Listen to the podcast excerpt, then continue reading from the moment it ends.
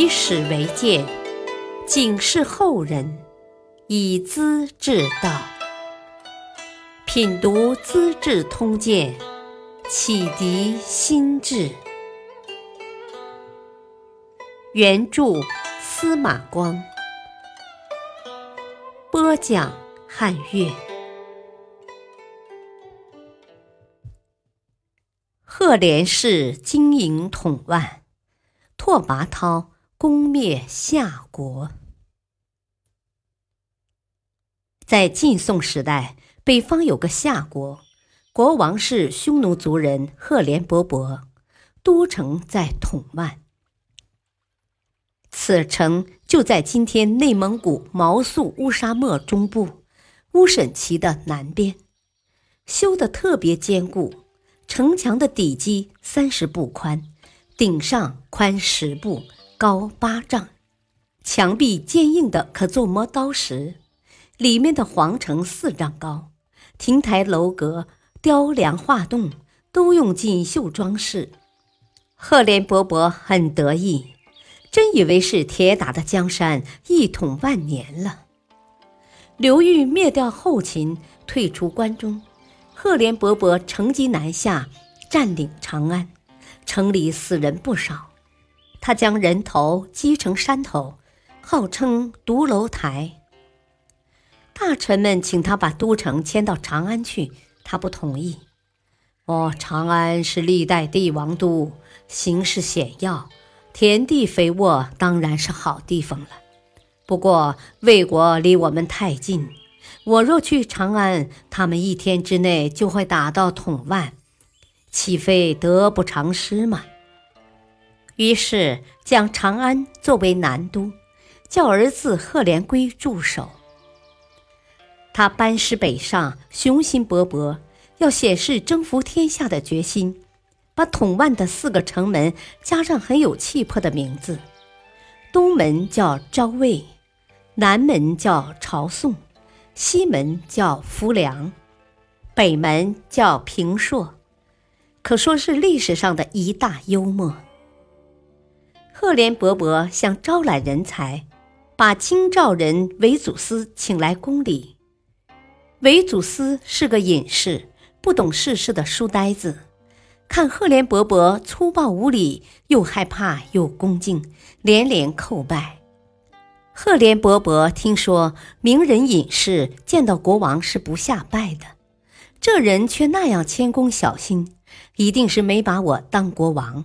立刻暴怒起来：“我当你是贵宾，你却当我野蛮人，是何道理？过去姚兴请你，你不叩头。”何以见我要下拜？我活着你瞧不起，要是死了，你舞弄笔墨，信口胡诌，还不知怎样骂我呢。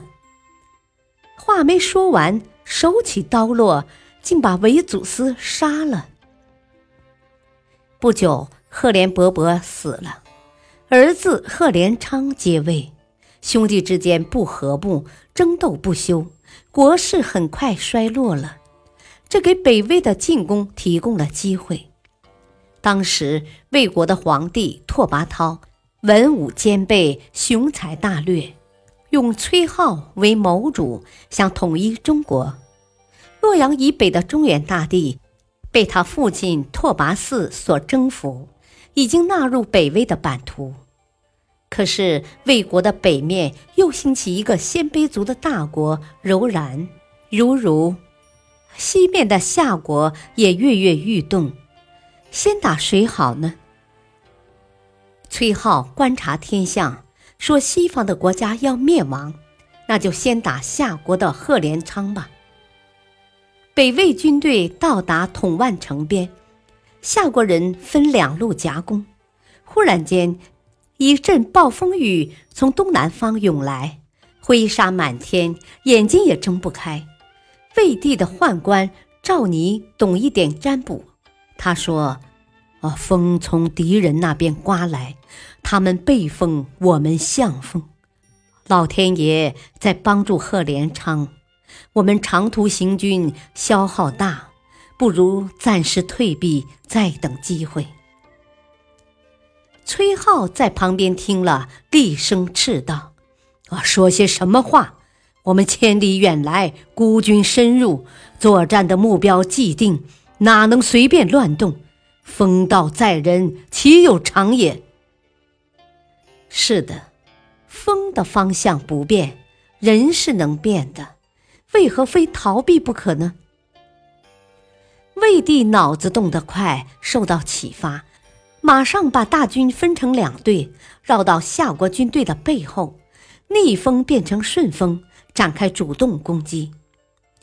拓跋焘是二十岁左右的青年，身手矫健，每次上阵总要冲锋在前，甚至身边的人死完了，他也神色自若，非常沉稳，因此部下都很尊敬他，愿意出死力。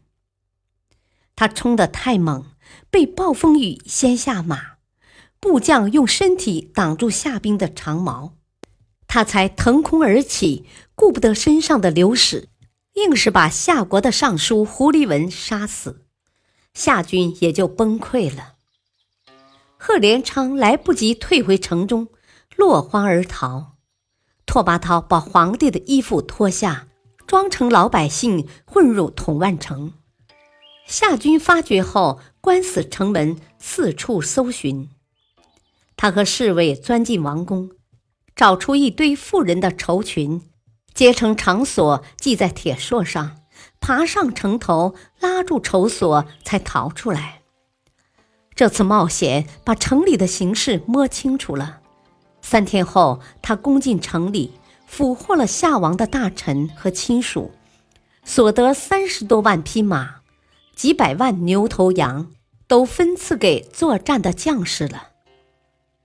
拓跋焘看到统万王宫那样气派，叹息不已：“哼，小小的国家，劳民伤财，竟是这样惊人，想不灭亡可能吗？”他看到夏国著作郎赵翼的文章，赞扬赫连勃勃尽善尽美，便发火了。呵，伯伯这人够野蛮的，谁敢向他瞪眼珠，就挖眼珠子；谁当着他发笑，就割破嘴唇。要是说出不满的话来，先割舌头，再砍脑袋。赵毅还公然替他唱赞歌，太无耻了！快些抓来杀掉！崔浩劝他说。啊，文人笔下的褒贬之词，大多言过其实。在人屋檐下，岂敢不低头？也是不得已的，哪里值得认真对待呢？拓跋焘这才平静下来，带上赫连勃勃的三个女儿，得胜回朝。赫连昌做了俘虏，住在魏国京师平城，又娶了拓跋焘的妹妹始平公主。自己的三个妹妹也做了大舅子的贵妃，郎舅二人感情亲密，经常深入荒野打猎，并马同行。魏国的大臣很担心，劝魏帝不要冒险。贺连昌身手不凡呐，武艺超群，亡国之君不可不防啊。拓跋焘笑道。哦，天命所在，以何所惧？他把国家和自己的未来前途看成是上天主宰的，只能顺其自然，不必过多的顾虑。大臣们又请他增修京城，建造坚固的宫殿。他的回答是：在得不在显，只要政治清明。没有高大的城墙和深宫大院，又有何妨？拓跋焘豁达大度，心胸爽快，自信心很强，不像赫连勃勃成天疑神疑鬼，住在深宫不敢出来，真不愧为鲜卑族的一代英雄。感谢收听，下期播讲。崔浩变倒反对派，魏帝获胜唱如风。敬请收听，再会。